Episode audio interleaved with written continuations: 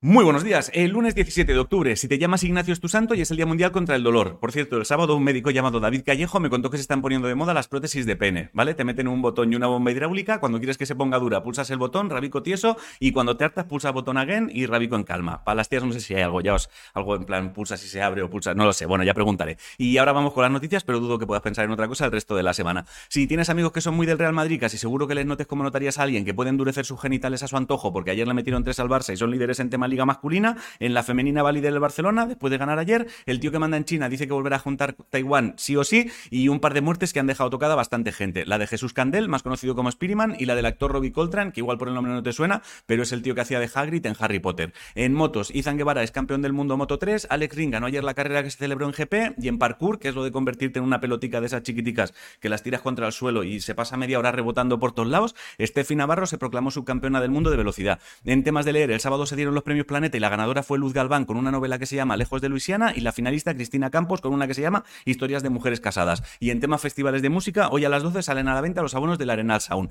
Si no sabes qué comer, hazte unos huevos con setas y patatas. La frase de hoy es, el fracaso es solo la oportunidad de comenzar de nuevo de forma más inteligente y poco más. Bueno, poco más no, he ido un poco rápido por un tema. El viernes conocí a alguien que me abrió los ojos a un rincón de dolor desconocido y aunque el Día Mundial de esto fue anteayer, eh, me comprometí con él a mencionarlo. Y es que el sábado fue el Día Internacional de las Pérdidas Gestacionales y Neonatales, es decir, perder a quien estaba a punto de llegar, ¿vale? Y aunque obviamente soy incapaz de imaginar el dolor de pasar por algo así, me pidió que lo mencionara por si de repente eres alguien que ha tenido que pasar por esto, sepas que no estás ni de lejos solo o sola y que si nunca te ha pasado y de repente la vida te cruza con alguien que sí que lo pasó, no uses para animarle frases tipo soy jóvenes, podéis ir a por otro, no la registréis en el libro de familia o evitar decir su nombre porque creéis que le dolerá menos, porque son disparos directos al pecho, que lo sepas. Y si aparte de unos padres también tenía en casa esperando un hermano o una hermana, me hablaron de un cuento llamado A mi hermano lo llevo en el corazón, que a lo mejor te ayuda un poco. Y hasta aquí el informativo, os quiero muchísimo a hacer cosas. Si te deja un poco plof, recuerda que hay tíos con pollas que funcionan con botón y fijo que alguna vez lo pulsan por accidente. Y hasta aquí el informativo. Espero haber acertado con las palabras, amigo.